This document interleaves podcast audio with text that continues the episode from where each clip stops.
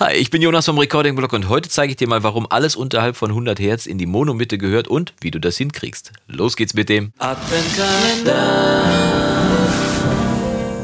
Tag und schön, dass du wieder eingeschaltet hast zu einem weiteren Video hier im Adventskalender. Und falls du es noch nicht mitbekommen haben solltest, äh, nein, ich mache jetzt keinen Hinweis wieder aufs Gewinnspiel, den hast du schon oft genug gehört jetzt in den Videos. Äh, falls du den verpasst haben solltest, guck mal in die anderen Videos von den, äh, vom Adventskalender rein, da findest du auf jeden Fall einen Hinweis. Nein, ich wollte sagen, falls du äh, noch nicht mitgekriegt haben solltest, dass die Videos, die ich hier alle mache, auch in einem Podcast erscheinen, also in einem Audio-Podcast zum Mitnehmen, dann guck doch mal unten in die Videobeschreibung, da gibt es einen Link und da kannst du dir jede Folge, die ich hier im Recording-Blog veröffentliche, auch nochmal mitnehmen für, was weiß ich, die Fahrt morgens zur Arbeit im Auto, den täglichen Recording-Blog, wie jetzt zum Beispiel mit dem Adventskalender, eben kurz zum Download. Einfach nur den Podcast abonnieren und schon, zack, kannst du ihn mitnehmen und auf dem Weg zur Arbeit zum Beispiel hören oder in der Bahn oder wo auch immer du das hören möchtest oder archivieren oder wie auch immer. Viel Spaß auf jeden Fall damit und äh, heute kommen wir mal zum Thema. Es geht darum, dass äh, tiefe Frequenzen in den Mono-Bereich gehören, also nicht im Stereofeld breit verstreut sein sollten. Viele kennen das ja aus dem Kino, da gibt es einen Subwoofer und der Subwoofer soll dafür sorgen, dass die tiefen Frequenzen äh, gesammelt aus dieser tiefen Box kommen, die sich darauf spezialisiert hat. Das macht man aber nicht nur, weil diese Box sich darauf spezialisiert hat,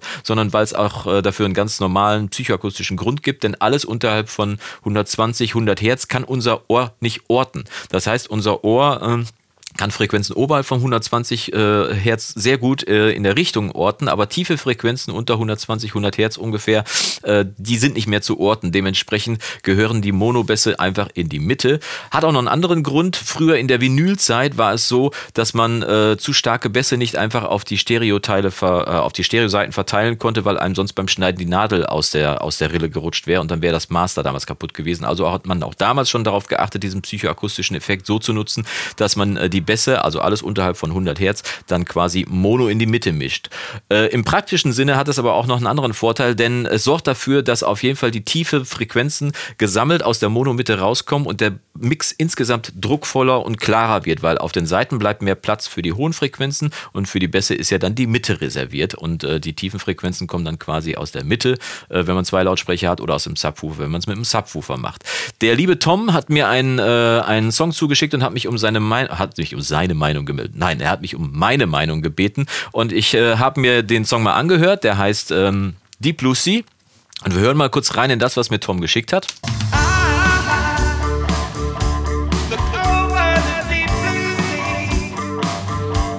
Und als erstes ist mir tatsächlich aufgefallen, dass der Bassbereich äh, sehr breit ist. Wenn man Kopfhörer aufhat, dann kann man es noch besser hören. Das heißt, die erste Optimierungsmaßnahme oder der erste Tipp, den ich Tom dann zugeschickt habe, war, achte doch darauf, dass du den Bass mal mono in die Mitte reinkriegst, weil dadurch kannst du deinen Mix schon unglaublich aufräumen, ohne dass du jetzt großartig Fader schieben musst, weil äh, wie so ein Mix klingt, ist ja immer Geschmackssache, mehr Mitten, mehr Höhen oder sonst was irgendwie, aber die Bässe, wenn du einen druckvollen Bassbereich haben willst, da solltest du echt darauf achten, dass du den Bassbereich auch wirklich mono in die Mitte kriegst. Und äh, ich habe dann hier aus Spaß einfach mal ein bisschen damit rumgespielt und habe hier auf den äh, Masterbus, da wo ich dann auch, äh, wo das Fall dann rauskommt, einfach mal mein Tool, den BX Control von der Plugin Alliance reingeladen. Es gibt sicherlich wahrscheinlich auch andere Plugins, mit denen man das machen kann, aber äh, ich habe hier den äh, BX Control gewählt und habe hier auf der rechten Seite, wenn ich mal hier reinzoome, sieht man, da gibt es ein, äh, ein Feature, das heißt Monomaker. Und der Monomaker sorgt dafür, dass der alles unterhalb einer gewissen Frequenz einfach in die Monomitte reinrutscht. Und ich habe jetzt hier bei diesem Song mal individuell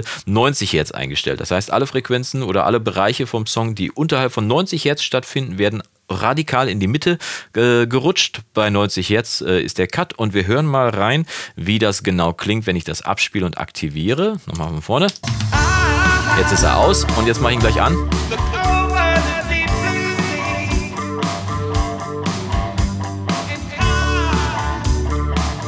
Aus. Was schmiert so ein bisschen. Wieder an.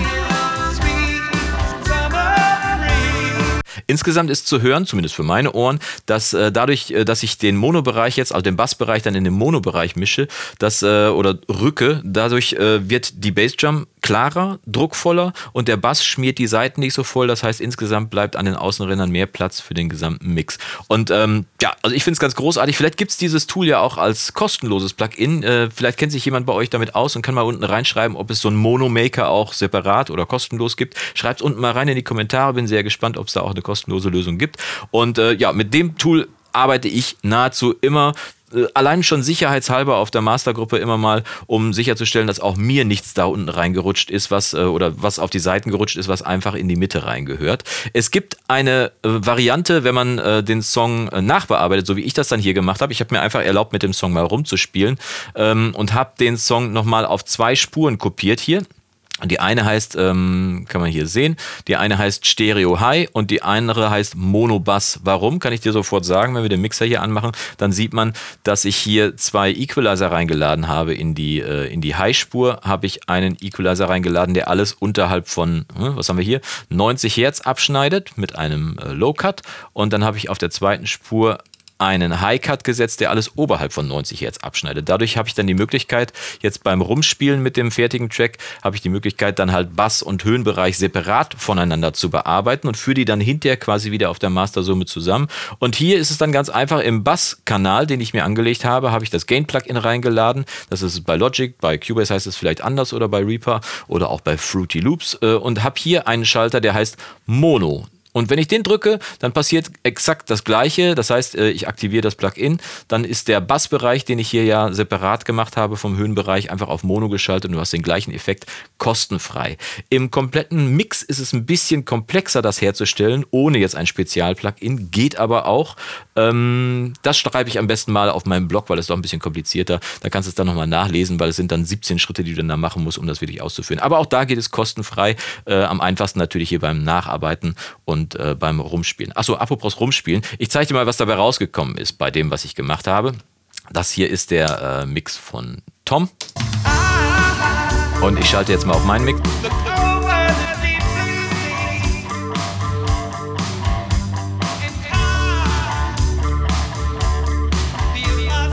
Nochmal zurück. Und nochmal zurück.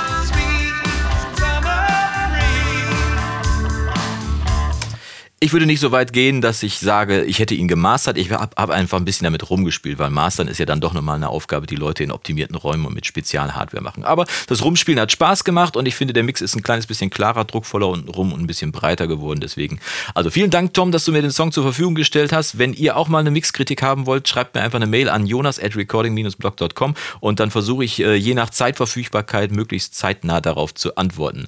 Wenn dir dieses Video gefallen hat, würde ich mich wie immer freuen, wenn du mir einen Daumen nach oben gibst. Ich persönlich vergesse auch ganz oft einen Daumen nach oben zu gessen, obwohl mir was äh, zu geben, obwohl mir was gut gefallen hat. Einfach im Eifer des Gefechtes schon mal weiter aufs nächste Video. Also deswegen dieser Hinweis an dieser Stelle nochmal. Also vielen Dank, wenn es dir gefallen hat, Daumen nach oben. Wenn es dir nicht gefallen hat, ruhig einen Daumen nach unten. Ärgert mich, ähm, aber wenn du magst, schreib mir unten rein, was dich gestört hat, dann habe ich wenigstens eine Chance, das abzustellen.